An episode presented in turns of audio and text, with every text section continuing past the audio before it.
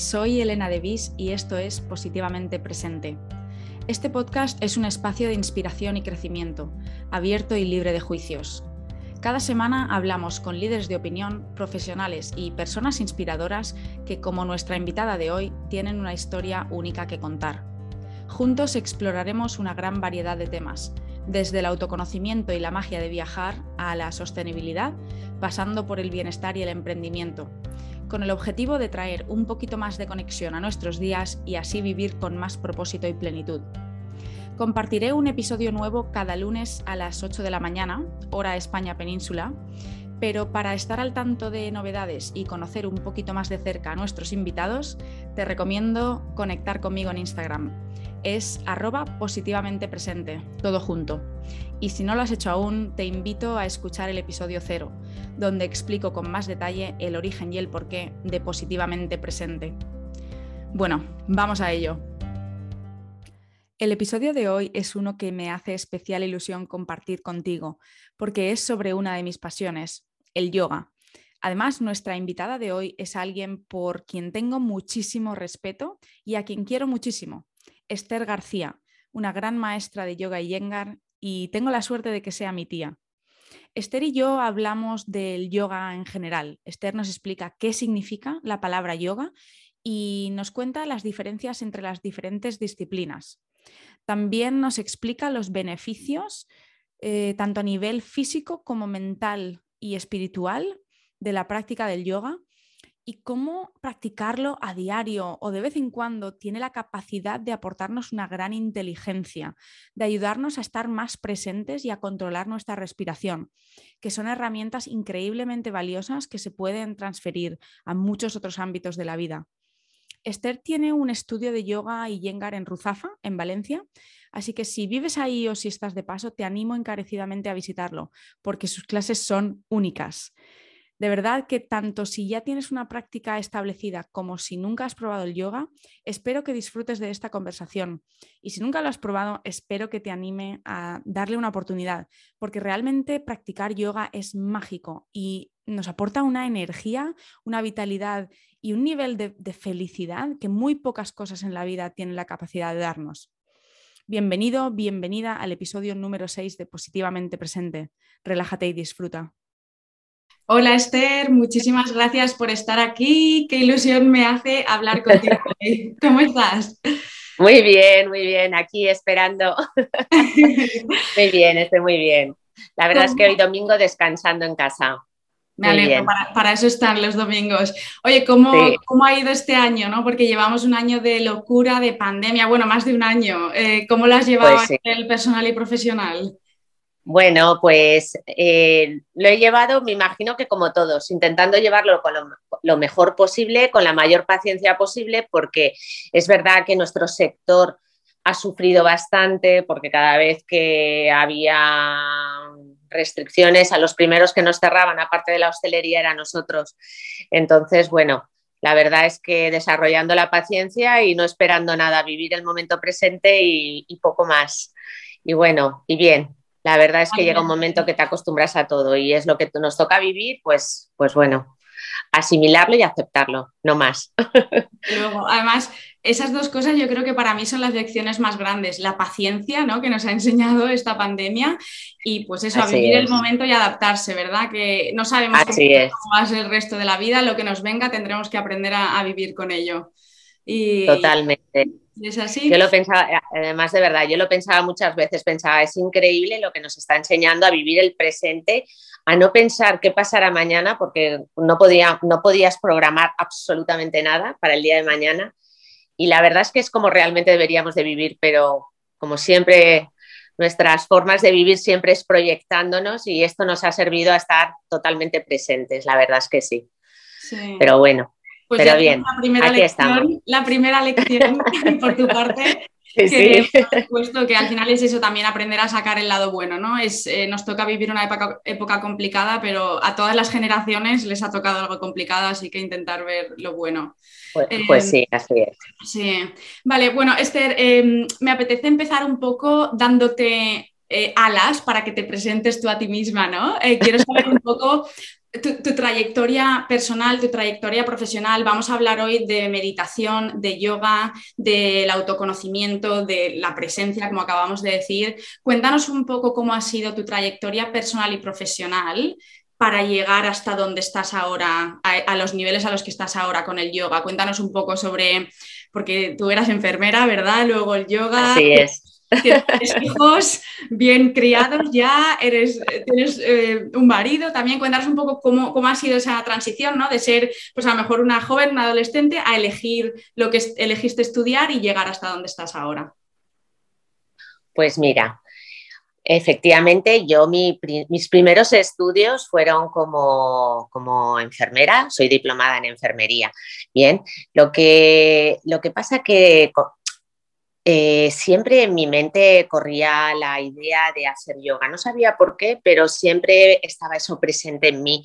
Incluso cuando mis niños eran pequeños, muy pequeños, siempre pensaba, cuando mis hijos sean mayores haré yoga. No sabía ni lo que era, no sé por qué, pero siempre estaba mentalmente en mí. Y tuve la fortuna, antes de que mis hijos fueran mayores, de poder asistir a una clase de yoga. Y para mí fue fascinante, o sea, me fascinó por completo. Me sentí como pez en el agua, como algo que hubiera hecho, como, algo como que hubiera hecho siempre. Y realmente a partir de aquel momento dediqué toda mi energía, mi fuerza y, y mi dedicación principalmente a la práctica del yoga, a formarme, a, estudiar y finalmente llegué incluso a abandonar mi profesión para ser lo que hoy en día soy, que soy profesora de yoga, de yoga y yengar. Y aquí estoy. Y fue un paso difícil, pero la verdad es que de lo, de lo cual me alegro un montón de haberlo hecho, porque era lo que, lo que realmente me gustaba. Sí, no, es, un, es una historia súper inspiradora, ¿no? De, de, tener el valor, y, primero de tener esa, esa autoconciencia de escucharte a ti misma desde el principio, ¿no? Y decir, oye, mi cuerpo y mi mente me están diciendo algo. Quizá el camino a la enfermería te encantaba, porque yo me acuerdo, ¿no? Que estabas trabajando, eh, tu marido tiene una clínica dentista, ¿no? Tú estabas ahí como enfermera, pero luego también viajabas a India, hacías misiones que eso te llenaría a otro nivel también. Entonces, primero el escucharte por dentro y decir, oye, algo me está diciendo que quizá este no es el camino, quiero ir por aquí. Y luego también la valentía de decir, voy a por todas, porque claro, ser madre de tres hijos, mujer, emprendedora, porque al final, ¿verdad? Te creaste tu propio negocio. Totalmente. Entonces, oye, un, valor admirable.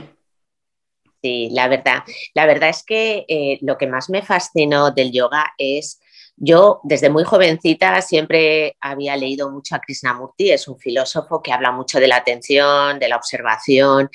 Y como joven que era en aquel momento, pues bueno, era una chica joven, eh, dispersa, como son todos los jóvenes, lógicamente, pero realmente siempre me había, me había me había, me había cultivado sobre todo leyendo a este hombre y me fascinaba. No lo entendía hasta que realmente cuando conocí la práctica de yoga es como decir, ostras, aquí tengo la llave para poder eh, hacer todo aquello que había leído en él, que era cómo prestar atención, cómo estar atenta, todo ese trabajo de atención y observación que me fascinaba, pero que realmente no sabía cómo encontrarlo en mí.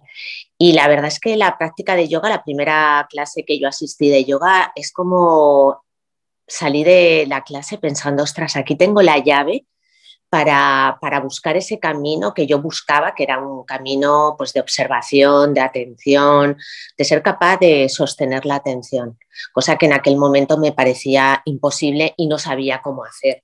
Bien, y luego la verdad es que fue una gran ayuda, una herramienta muy grande. Luego ya vino, la, pues el conocimiento de la meditación, que fue una segunda herramienta que me ayudó mucho a, pues bueno, aprender ese camino, a, crear, a, saber qué era lo que era crear espacio, quietud, silencio en el interior, cosa que desconocía increíble que vieras eso en la primera clase también, porque hay mucha gente que va a yoga y se cree que es una competición de a ver quién se estira más, ¿no? Qué postura, eh, quién hace la postura más, más guay o más cool y, tú hace tantos años ya en la primera clase saliste ahí diciendo, esta es la llave para, O sea, increíble. Además, mm, me, parece curioso que menciones a, a, Krishnamurti porque me acuerdo que uno de los una de las primeras veces que escuché el nombre fue en tu casa, viendo un libro que estaba por ahí, y me compré un libro hace como tres años que se llama uh, What Are You Doing With Your Life? ¿Qué estás haciendo con tu vida?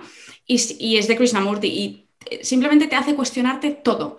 Todos son preguntas y luego de ahí ya tú... Y a veces digo, o sea, es que es increíble. El, simplemente el pararte, pasar por todas, eh, el, cuestionarte, ¿no? Las, las creencias, los hábitos que tenemos formados desde que somos súper pequeños y que simplemente una pregunta te lo puede poner todo en cuestionamiento. Y de ahí ya es que tú tengas la capacidad de, pues eso, de, desarrollar un poco más, ¿no? El, vale, ¿dónde estoy? ¿Quién soy? ¿Hacia dónde voy? El tener esa autoconciencia, ¿no? Para luego, pues... Eh, como desarrollar un poco más el camino por el que quieres seguir. Me parece que Krishnamurti es, es un, bueno, es muy bueno a muchos niveles, ¿no? Pero para hacerte cuestionar todo es todo. importante. Todo. Así es. Em, quiero, como hemos dicho, vamos a hablar hoy de, yoga, de meditación, de autoconocimiento, pero quiero que este sea un poco una, un sentar las bases, ¿no? Porque creo que al ser humano, por lo menos a mí me pasa que a veces si me intereso por algo o, pruebo una disciplina nueva, eh, lo que me pasa es que muchas veces voy directa a, conseguir lo máximo y se me olvida empezar por las bases, de entender bien qué es en este caso, ¿qué es el yoga? ¿Cuáles son los beneficios? ¿De, qué manera o qué disciplina es la mejor para luego poder llegar más lejos? ¿no? Entonces, quiero empezar con eso. Tengo aquí este libro que, por supuesto, me recomendaste tú, que es eh, La luz del yoga de BKS Iyengar. Voy a leer eh, la descripción de, de qué es el yoga, lo primero, ¿vale? La palabra yoga deriva de la raíz sánscrita yug, que significa sujetar, atar, uncir juntar, dirigir y concentrar la atención en algo para su aplicación y uso. Significa, asimismo, unión o comunión. Es la unión verdadera de nuestra voluntad con la voluntad de Dios. Significa la, sujeción de todas las fuerzas del cuerpo, mente y alma a Dios. Significa la disciplina del intelecto, la mente, las emociones y la voluntad que el propio yoga presupone significa un equilibrio del alma que nos permite mirar la vida en todos sus aspectos de manera uniforme. ¡Wow! y ahora quiero preguntarte a ti, ¿qué, ¿qué es el yoga? ¿Qué es el yoga para ti? ¿Por qué crees tan importante? ¿Por qué crees que es tan importante tanto a nivel físico como a nivel mental? Bueno, ya te lo, has descrito muy bien, ¿eh? mejor que Guruchi, que Iyengar, hay pocos, pero así es. El yoga realmente es una disciplina que no solo es una disciplina física, es la unión entre, de hecho, eso es lo que significa yoga, unión entre las fuerzas del cuerpo, de la mente y del alma. Esa unión produce equilibrio y ese equilibrio produce ecuanimidad. Cuando tú eres capaz de, de llegar a equilibrar el sistema nervioso y todos los sistemas del organismo, lo que estás creando es un equilibrio. Y cuando hay equilibrio, hay, como te diría yo, hay estabilidad y con ello hay ecuanimidad. En cualquier momento de tu vida tú actúas con ecuanimidad, porque eres capaz de tener un sistema nervioso equilibrado, al igual que todos los sistemas del, cuerpo. Así es, eh, mejor es una práctica que realmente es una unión de todo, de las tres fuerzas, del cuerpo, de la mente y del alma. Y para mí mejor no lo sé explicar que como lo has leído. Así es. Eh, Patanjali, que era uno de los grandes sabios, que fue el que recopiló y sistematizó el yoga, eh, también nombró en su segundo aforismo de los Yoga Sutras, eh, habla y define el yoga como eh, Chitta Vritti Niroda, que significa cesión de las fluctuaciones, es la cesión de las fluctuaciones mentales, que es ni más ni menos conseguir en la práctica ese espacio, esa quietud de todo lo que es la corriente mental. Eso es el, yoga. Totalmente. Yo creo que eh, desde mi punto de vista, yo no, tengo, no, conozco las descripciones tan filosóficas, pero en una manera práctica y física, como lo siento yo, es exactamente ese ese equilibrio ¿no? y ese, ese balance entre quién soy, lo que siento y lo que pienso. Y sabes cómo me doy cuenta de, de, lo importante que es para mí el yoga. Cuando tengo días de locura en el trabajo, yo hago clase contigo, por supuesto, dos días a la semana, ¿verdad? Hora y media, nos conectamos a las seis y media de Londres, siete y media de España, hacemos de seis y media a ocho. Hay días que acabo el trabajo a las 6 y 25, me pongo corriendo las mallas y la camiseta, yendo a la estería y estamos ya empezando. Y hay veces que digo, no, hoy no puedo, hoy no tengo la mente, no estoy en el lugar, no, físicamente no me siento capaz. Y no es hasta después de terminar la clase que digo, esta es la respuesta. O sea, en los días en los que creo que no puedo hacerlo es cuando más lo necesito. Y es cuando estoy tan, mi mente está tan agitada, hago yoga y digo, ya está. Es que ya le encuentro el sentido a todo, ya puedo desestresarme, me puedo relajar, me tomo la cena y me, por supuesto duermo mejor que nunca los días de yoga. Pero ese, es ese equilibrio de decir, ya entiendo el sentido a todo, aquí estoy yo, esto es lo que está pasando en el trabajo. Es como ponerlo todo en perspectiva. Y entiendo que a lo mejor si alguien nos está escuchando y no practica yoga todavía, quizá no puede llegar a entender qué significa esto, pero cuando haces una, eh, con una clase ya te puedes dar cuenta, es decir, Totalmente. El, ponerlo todo en perspectiva, ¿verdad? Así es, así es. Cuando no tiene nada que ver cómo entras la actitud tanto mental, emocional, que entras en una clase, incluso física, evidentemente, a cómo sales después de clase. La actitud cambia por completo. La práctica es, es una magia, es totalmente mágica. y, y, total, actúa, como te he explicado, sobre todos los sistemas y lo que hace es que realmente cuando tú sales de clase tu actitud ha cambiado por completo.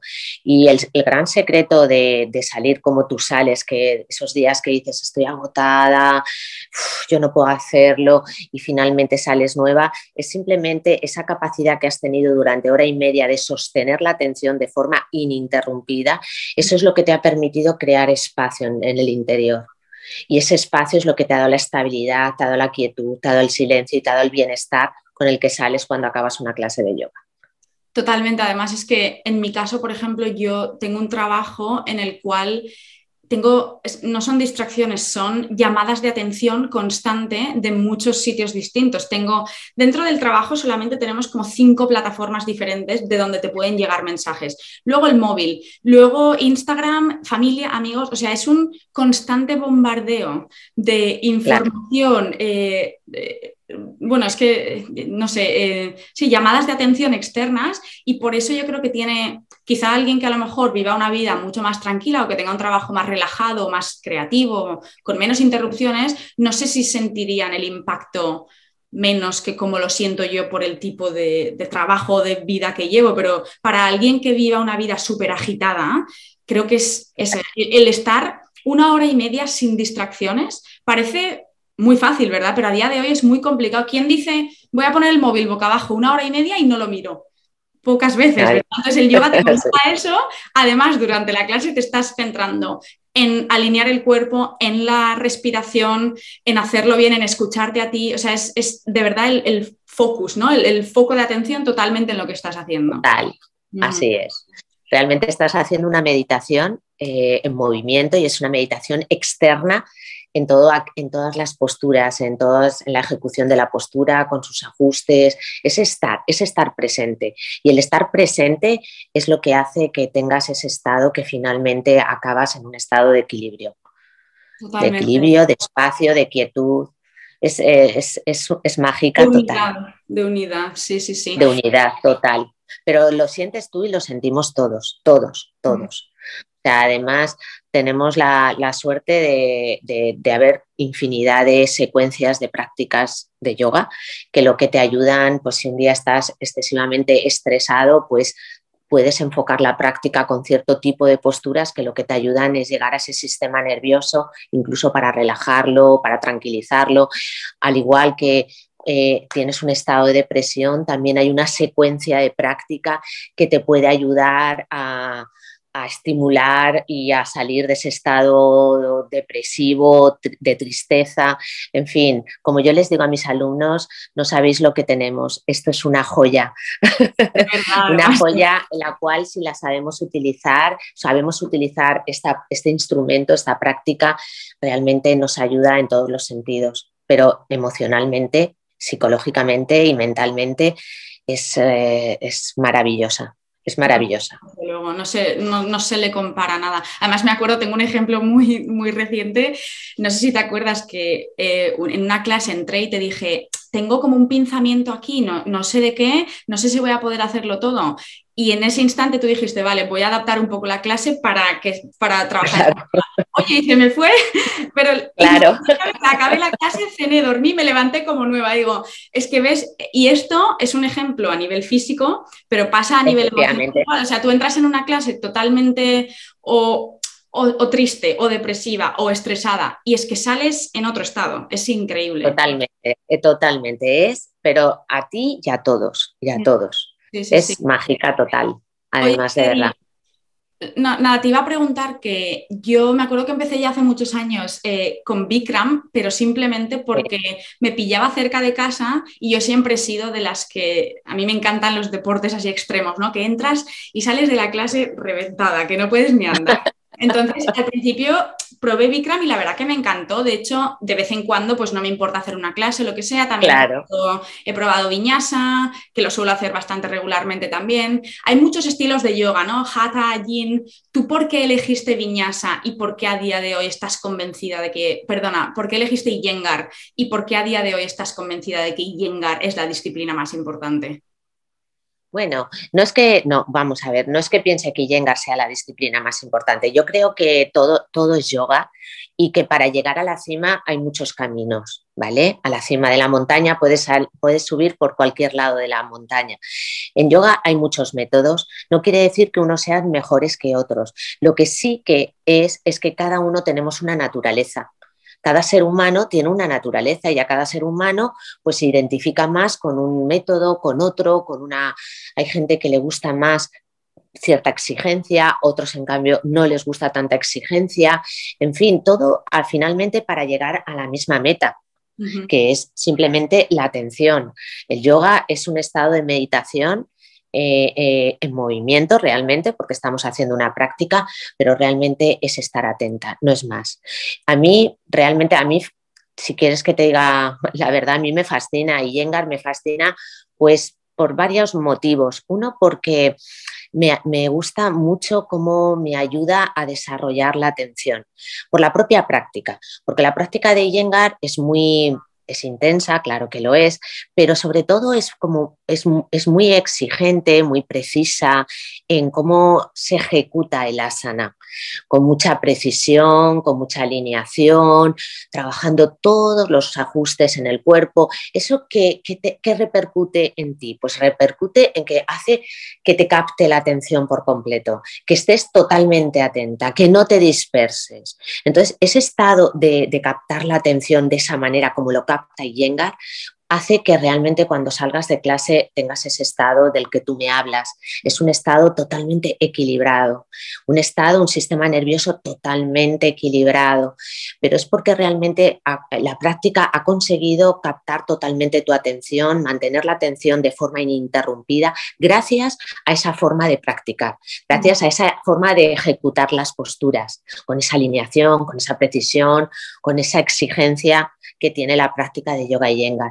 Y, ya, por un lado, eso, pero por otro lado, la, forma de cómo practica Iyengar es tan a la vez tan terapéutica, tan, tan correctiva a nivel físico, que realmente, pues bueno, llega a todos los niveles, tanto físicos, mentales, desarrolla muchísimo la atención porque no te permite dispersarte en ningún instante de la práctica, porque si realmente mantienes todo lo que te van pidiendo durante la clase de yoga, realmente es imposible que te disperses. Y ese, es el y ese es el objetivo de, la práctica de yoga yenga. El objetivo es realmente llegar a captar esa atención y que el alumno mantenga esa atención a través de, que, de los ajustes, de la alineación, de esa manera de ejecutar la asana. Eso no quiere decir que los, los otros métodos sean igual de correctos, pero habrán personas, otras naturalezas, que le agrade pues no tanta exigencia, no tanta precisión y que les guste más otro tipo de método. Bien, a mí realmente por mi forma de ser, pues mm, me, gusta, me gusta mucho lo que es el trabajo del método Iyengar. Que creo que una de las diferencias principales, además de los ajustes y la alineación, es que en Iyengar se mantienen las posturas durante más tiempo, ¿no? Porque Viñasa, por ejemplo, es fluido y a lo mejor en, no sé, en 30 segundos quizás haces cuatro o cinco posturas, mientras que en Iyengar, ¿cuánto sueles aguantar cada postura más o menos? Bueno, realmente si son las posturas, si, eh, si hablamos de las posturas invertidas, eh, sí que aguantamos más tiempo en las posturas invertidas. Las posturas invertidas en Iyengar son muy importantes porque son las posturas que mayor, mm, o sea, mayor efectos tienen sobre el sistema nervioso. Bien, entonces las posturas invertidas, una secuencia de posturas invertidas se mantiene incluso hasta cinco minutos cada postura, ¿vale?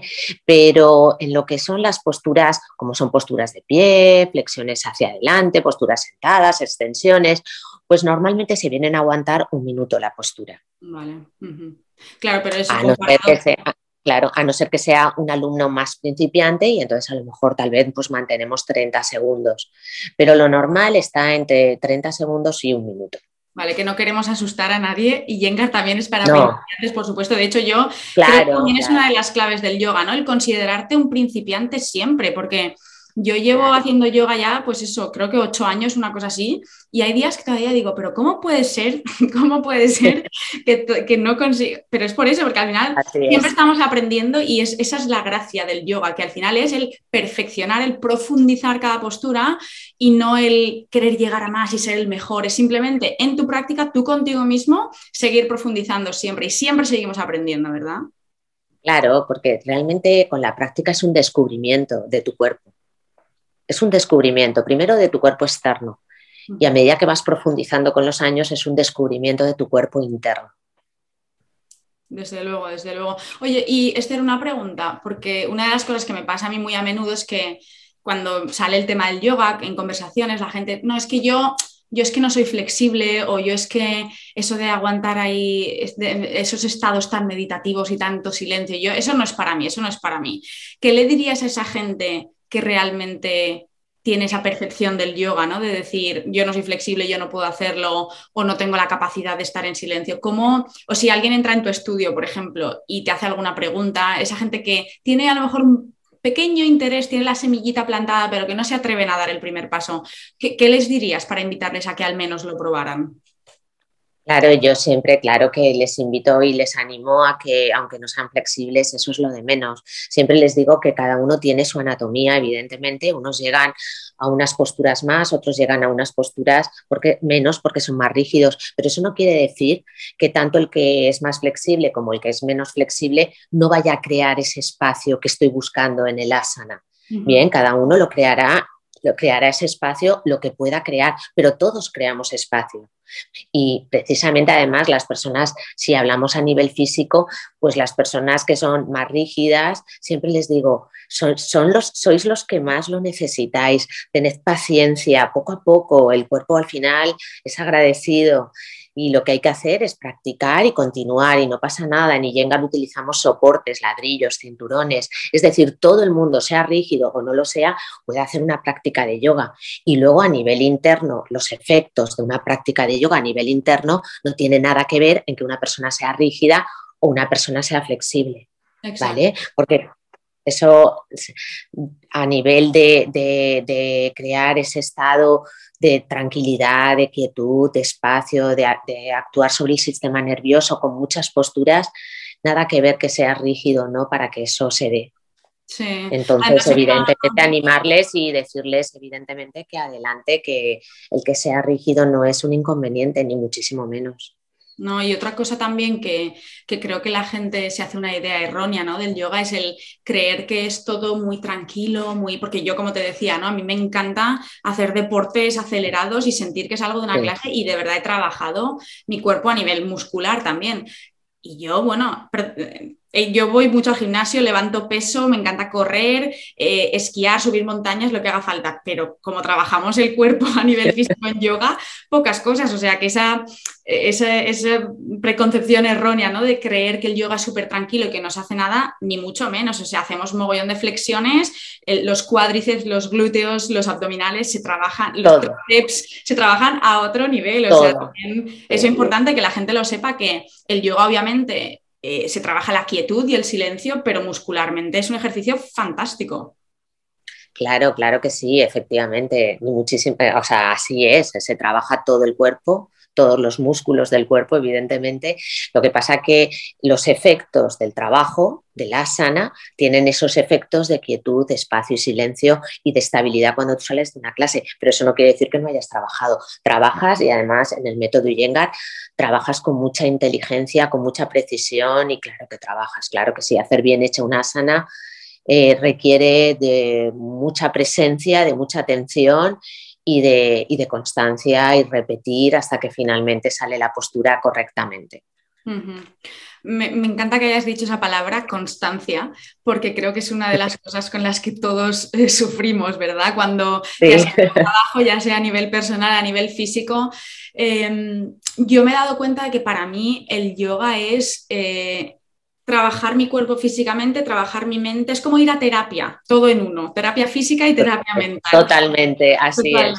Eh, pero es verdad que yo, porque he tenido lesiones en el pasado, a día de hoy eh, mi mentalidad con el deporte y con el yoga, por ejemplo, es, aparte de que me encanta, es es que es obligado. O sea, sin esto no soy la persona que quiero ser, no puedo serlo porque no estoy al nivel al que quiero estar y si no trabajo ciertas cosas continuamente, voy hacia abajo a nivel físico también. Entonces, para esa gente que, que, pues, que, sufre un poco ¿no? con la constancia, con el motivarse para ir a clase, ¿tienes algún tipo de consejo? ¿Cómo, ¿Cuál es la clave para, para practicar yoga de manera continua? Hombre, la gran clave es tener esa constancia, eso sin lugar a dudas al principio tienes que tener esa fuerza de voluntad que te un poco a ese cuerpo perezoso eh, le obligues a decir no, no, voy a practicar.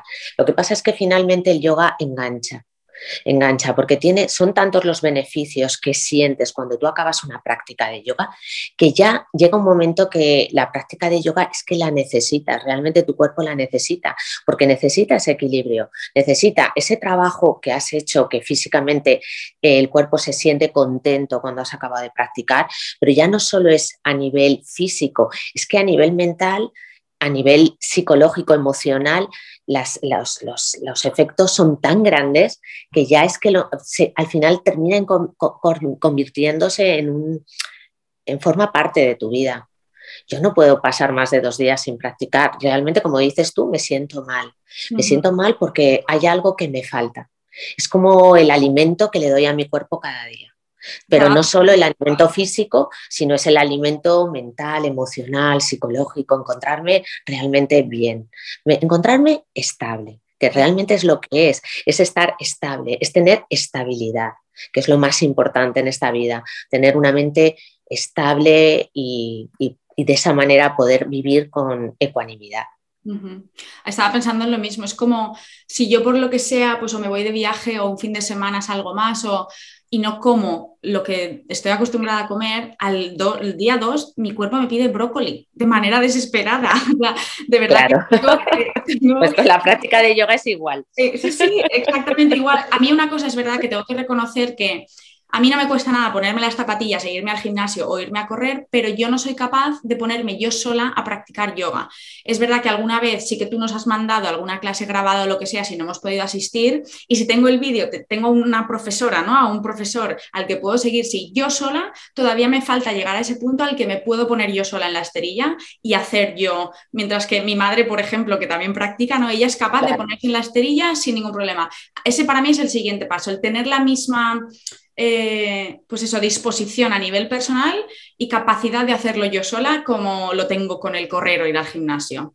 Pero bueno, ya llegaremos. Claro, te llegará, te llegará. Lo que pasa es que como sabes que te vas a conectar dos días a la semana y vas a hacer tu práctica, pero si no lo tuvieras, posiblemente cogerías tu tapiz y, lo harías. De todos modos, es importante dar una, un ánimo para que esa fuerza de voluntad de coger aunque sea un rato cada día y practicar mm, empiece a estar de forma habitual en tu vida. Mm. Evidentemente tenemos poco tiempo, pero bueno, intentar siempre sacar un poquito de tiempo para, para realizarlo. Hombre, por lo menos dos o tres días a la semana, tú ya haces dos días a la semana, que está muy bien, pero entre dos o tres días a la semana, pues está muy bien, la verdad. Sí, sí, desde luego. Y otra cosa que también me obligo a hacer siempre, yo empiezo todas las mañanas con tres saludos al sol y luego los 11, 10, 11 minutos de meditación en silencio. O sea, sé que no es nada, pero a veces es eso, ¿verdad? Es empezar con un minuto, un saludo al sol, dos saludos al sol al día y de repente ya eh, empiezas a crear esa constancia, de ahí una clase y ya está. Es, el dar un poquito para luego ya tu cuerpo ya te lo pide. Efectivamente, así mm. es, así es. Sí, sí. Porque este además, aunque sea muy poquito tiempo, como dices tú, el día que no lo hagas lo notarás en falta. Exacto, exacto. Vamos es como empezar el día con orden. exacto. Sí, es, Sí, porque además los días que no lo haces, luego lo notas. Lo notas que no, estás en el mismo, en la misma mm, frecuencia mental, digamos. O cambia mucho el día que lo empiezas de una forma y de otra. Sí, sí, sí. Así es. Vamos a pasar un poco ahora a hablar más del tema espiritual, del yoga y, del tema de la meditación, el mindfulness, la presencia. Pero quiero antes hacerte una pregunta porque, bueno, no lo he comentado todavía, pero obviamente eres mi tía, somos familia, nos conocemos de toda la vida. Eh, y me acuerdo de una cosa de cuando éramos más pequeños, que a lo mejor estábamos jugando en casa o, o pues volvíamos del cole y a lo mejor si Álvaro, tu hijo, que es mi primo, había tenido a lo mejor una actitud un poco pues de niño, ¿no? Porque tampoco es otra cosa, actitud de niño. Muchas veces le decías, Álvaro, obsérvate, te tienes que observar. Y yo me acuerdo que entonces decía, obsérvate, ¿qué, qué, quiere decir la tía? ¿Qué, ¿Qué, quiere decir con esto? Y ahora miro atrás y digo, qué fuerte que ya nos estabas educando de esa forma y nosotros ni lo sabíamos, ¿no? ¿Qué, quiere decir realmente obsérvate? ¿A qué te referías en ese momento? Y es algo que además también dices muchas veces en las clases, ¿no? Cuando estamos en la postura, observaros, incluso a veces dices, observaros desde atrás o desde el lado. ¿Qué quiere decir realmente observarse?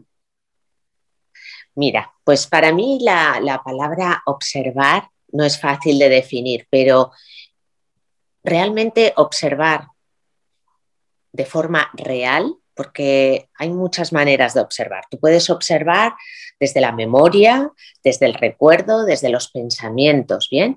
Pero la pura observación, que realmente es la meditación, es, es la observación sin juicio. Tener la capacidad de observar el presente, el presente absoluto, el presente atemporal, eso es realmente la observación. No recordar, no, no recordar un árbol, no recordar cualquier situación. Eso no es observar. Tú puedes eh, nombrar un, un, árbol, pero no lo estás observando. O en cambio, puedes estar realmente observando un, árbol, sin necesidad de, de, nombrarlo. Simplemente en ese presente absoluto, en ese presente atemporal, observas, eso es, observas lo que en ese instante estés viendo. Eso es observar. ¿Vale? No observar desde el recuerdo. Para mí eso es la observación. Es la observación sin juicio, sin nombrar. Es ese tipo de observar.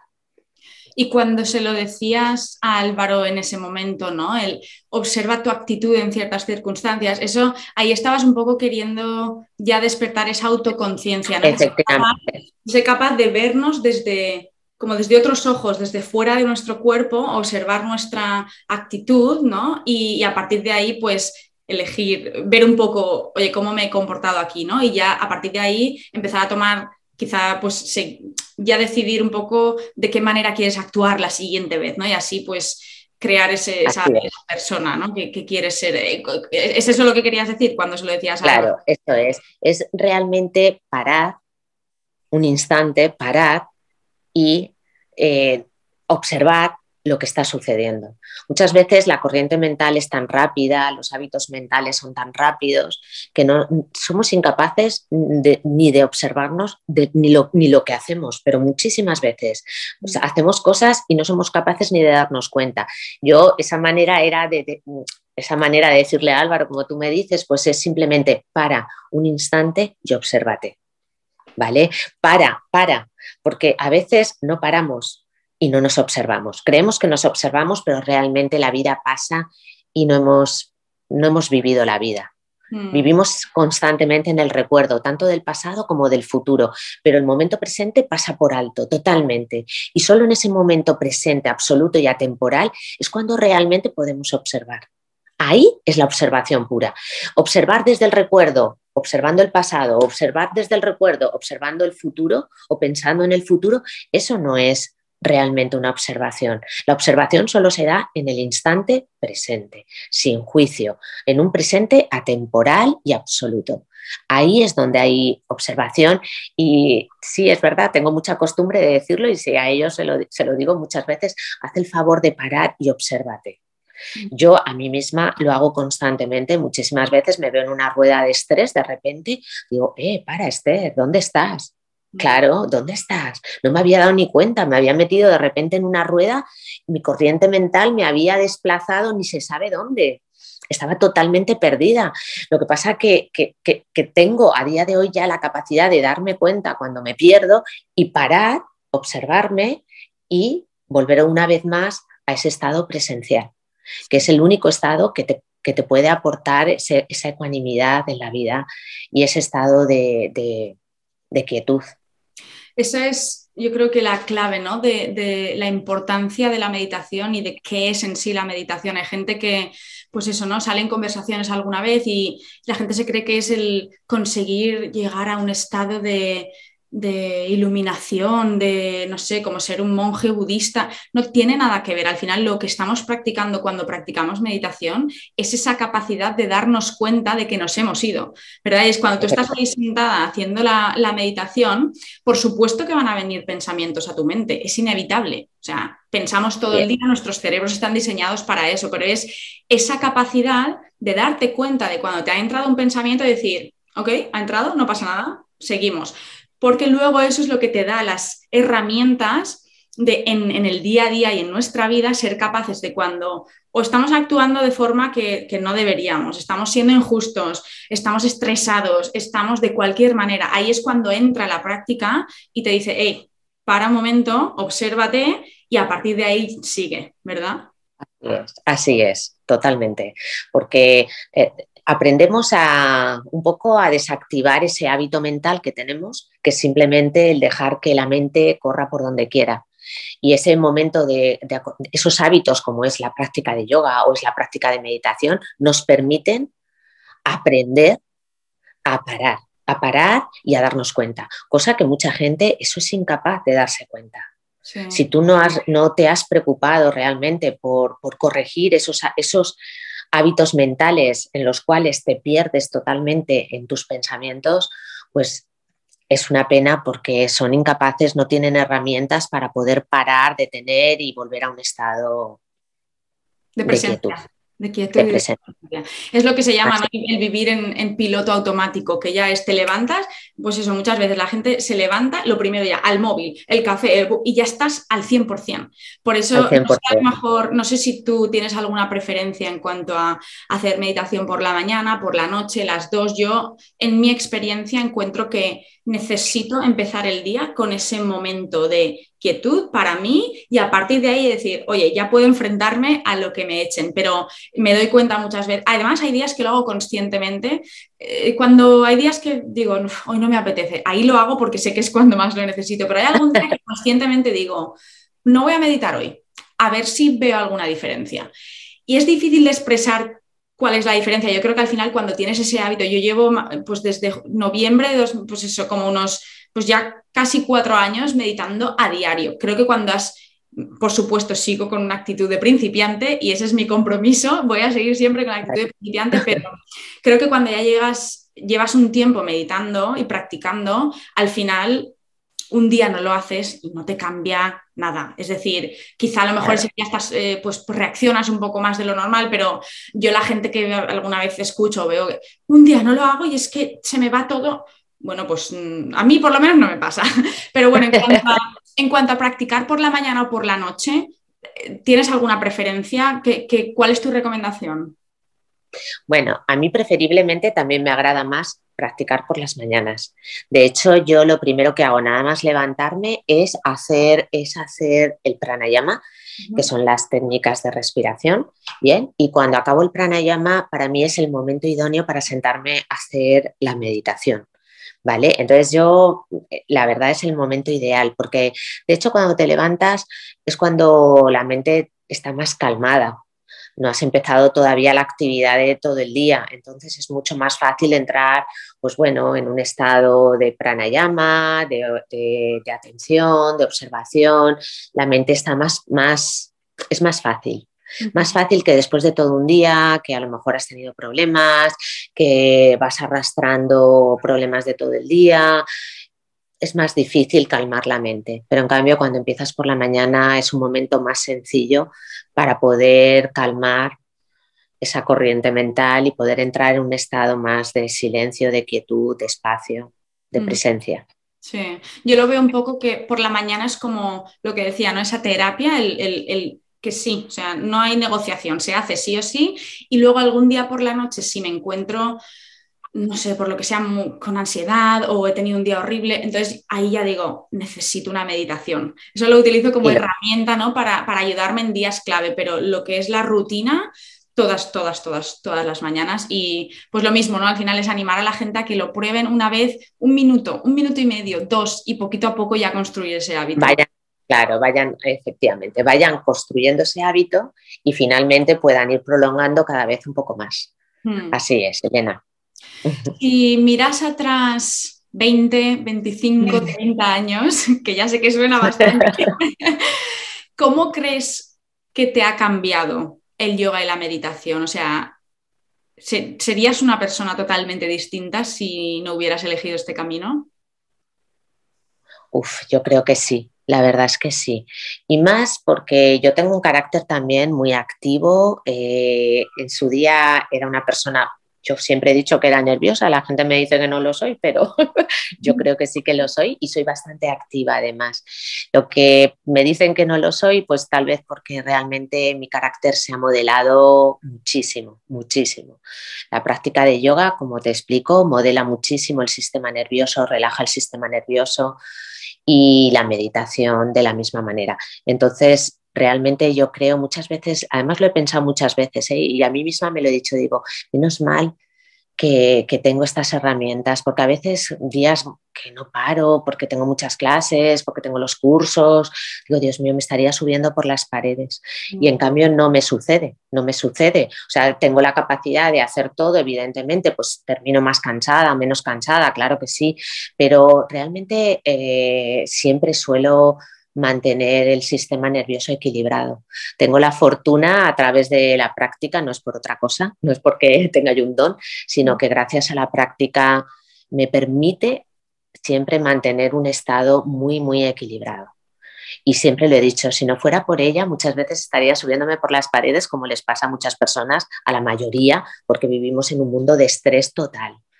Bien, entonces yo no es que no, no es que no esté en ese mundo, claro que lo estoy, pero sé ¿cómo decirte? Llevarlo, llevarlo de otra manera, ¿sabes? Darme cuenta, parar y la práctica me ayuda, es, bueno, es la, es la clave, es la llave. No hay, no, hay otra cosa, Elena, no hay otra cosa. No, además pues es, importante que yo creo eso, recordar que, no es un don, que, no has nacido con, no. aura, no eres, no eres una especial de nadie, eres una mujer curranta y constante que yo recuerdo, vamos, no, imposible contarlas, pero días y días y fines de semana y semanas y meses y años de práctica, práctica, práctica constante. Y esa es la clave de todo en la vida, ya sea de pues eso, de, llegar a donde quieras llegar a nivel profesional, de, de tener una relación con tu pareja que, de verdad eh, tenga sentido y que vaya más, de, más allá de una simple relación, ¿no? de construir relaciones fructíferas, eh, fructíferas con, amigos, con familia, de desarrollarte tú como persona. Es práctica y constancia, no es otra cosa. ¿no? no es otra cosa, así es, no es otra cosa. No, nada, lo que te iba a decir es que con, con el camino que, has llevado, ¿no? que el, si de verdad eres una persona distinta gracias a la práctica, una de las cosas que sabes que a mí me apasiona es todo el tema de la nutrición y tú y yo hemos hablado muchas veces de esto. ¿Crees que eso ha tenido también una influencia directa en tu estilo de vida y en, pues, en la dieta que sigues, que por lo que tengo entendido es macrobiótica? ¿no? ¿Crees que el yoga y la meditación van en relación con, con tu estilo de vida? Sí, yo la verdad de lo que una de las cosas que más me alegro de haber cambiado es la dieta. Evidentemente me alegro es lo mejor que he podido hacer, porque la práctica de yoga y la meditación es fantástico, pero cuando descubrí el cambio, cuando cambié mi alimentación, aún recuerdo la persona que me ayudó a cambiar fue una alumna que es formadora de macrobiótica, tiene la formación de, macro, de profesora de macrobiótica. Eh, ella fue realmente la que me ayudó, la que me enseñó a cambiar totalmente mi, mi alimentación.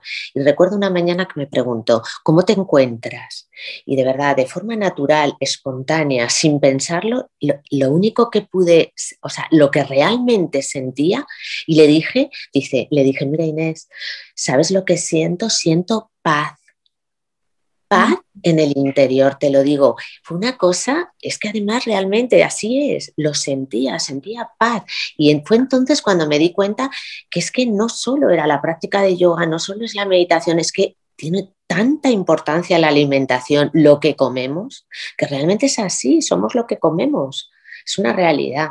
Dejar de comer ciertos alimentos y comer otro tipo de alimentos mucho más vegetales, realmente eso se definió en mí en paz. De verdad sentía paz y esa fue la contestación que le di cuando me contestó, ¿cómo te sientes? Y le dije, pues Inés, lo único que siento es paz. es increíble, de verdad es increíble, te lo digo, increíble, pero así fue. Sí, yo de verdad que no te puedo entender más porque eso para mí también ha sido un camino en los últimos, pues eso, cinco años y pico, y, de ver toda la transición, a día de hoy siento paz de decirle, estoy dando a mi cuerpo lo mejor. Y si me pasa algo por lo que sea, ya es algo fuera de mi control, porque obviamente por mucho yoga, meditación y buena alimentación que, que sigas, hay cosas que escapan de nuestro control, nos podemos poner enfermas también, pero al menos lo que está en nuestra mano lo estamos haciendo y ese nivel de paz no te lo da muchas otras cosas, pero, pero yo creo que es eso, es el, el tener claro también y ser consciente que no es solo el yoga, no es solo la meditación y no es solo la alimentación, es el equilibrio de todo. De los eh, así es. Exacto, ah, increíble.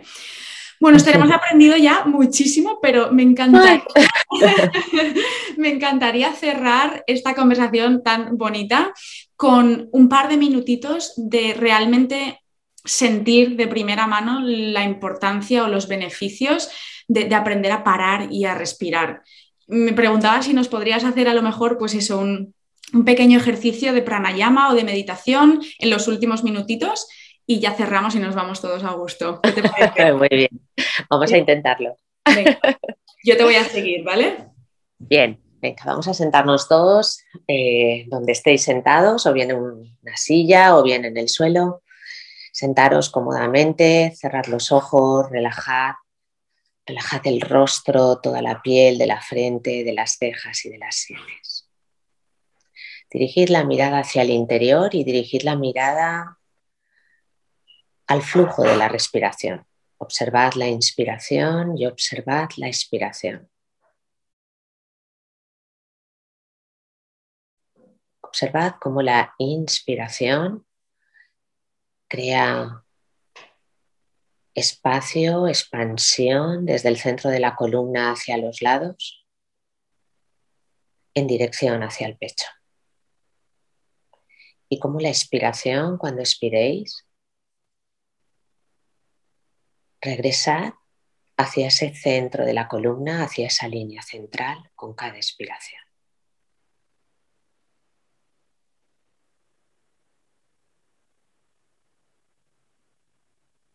Observad la gran relación que hay de la inspiración con la expansión de la conciencia y la relación que tiene la expiración con la absorción de la conciencia hacia el interior.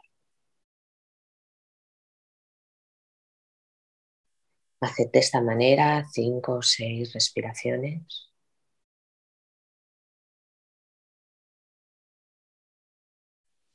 Con cada inspiración la conciencia se expande hacia los lados y hacia arriba.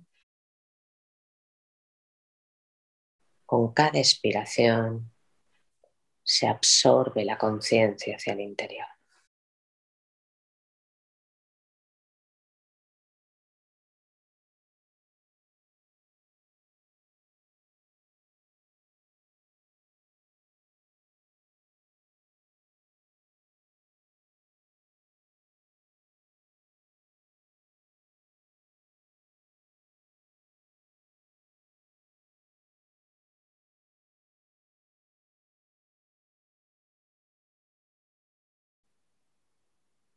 Permitir que el peso del globo ocular, de los globos oculares y el peso del cerebro frontal se posen hacia la parte posterior. Permitiendo que en la parte frontal del cerebro aparezca espacio, quietud, estabilidad. Seguid observando ese fluir de la inspiración, esa expansión de la conciencia con la inspiración y esa absorción de la conciencia con cada expiración.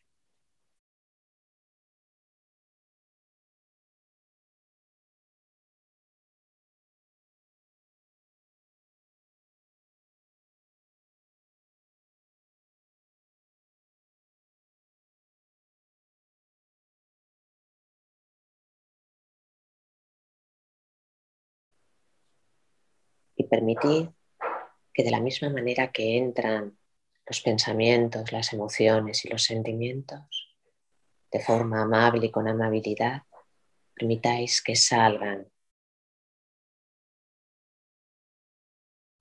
Y volved de nuevo a ese estado de espacio, de quietud y de silencio.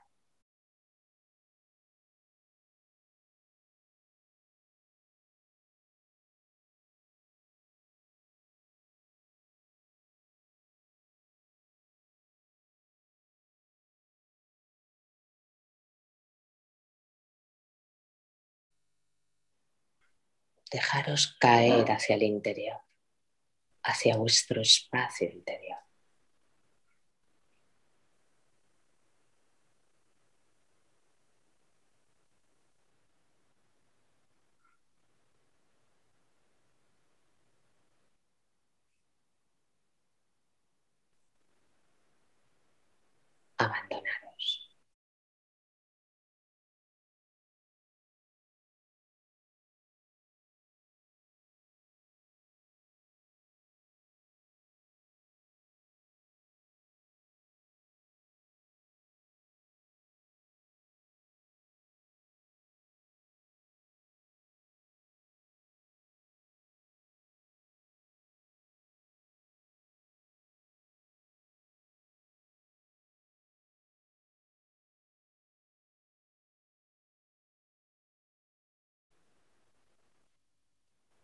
Ya despacio, cada uno a vuestro ritmo, cuando queráis. Abriremos los ojos lentamente.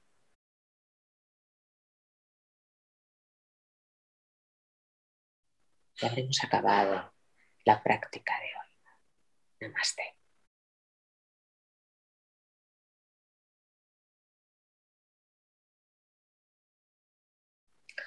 Bueno, Hemos intentado, aunque sean unos pequeños instantes y minutos, poder dirigir la mirada hacia el interior y buscar ese estado de presencia, de quietud, de espacio, de estabilidad. bueno. no me las palabras. ¿Qué pasa? Esto era el objetivo, ¿no? Un poco mostrar incluso en un par de minutos eh, el poder de, del pararse, del respirar y del, y del, estar presente, no es más el simplemente el tener esa capacidad de parar un poquito y, a partir de ahí ya todo va, todo va saliendo solo. Millones de gracias por esta conversación tan bonita, tan profunda, por este ejercicio de respiración. Em, sé que eres de Valencia y tienes tu estudio en Valencia. Si alguien está interesado o interesada en, practicar yoga y yengar contigo o en, encontrarte, ¿dónde te pueden encontrar? Pues mira, yo estoy en Valencia, en el centro de, yoga y yengar en Ruzafa, en el barrio de Ruzafa. Pues ahí estoy, Maestro Aguilar, número 5 en el barrio de Ruzafa, justo enfrente del mercado de Ruzafa. Ahí estamos. Y, en internet tienes Instagram también, creo, ¿no? sí, es eh, Yoga Yengar Ruzafa. Con dos R's, que lo he mirado. Con dos R's. Yoga Yengar Ruzafa con dos R's, sí. Este estamos. millones de gracias, ha sido un placer. Mil millones de gracias también por todo lo que me has enseñado en esta vida, que soy una afortunada por tenerte cerca y poder seguir tu camino y seguir tus clases. Así que eso, gracias. Muchísimas gracias a ti.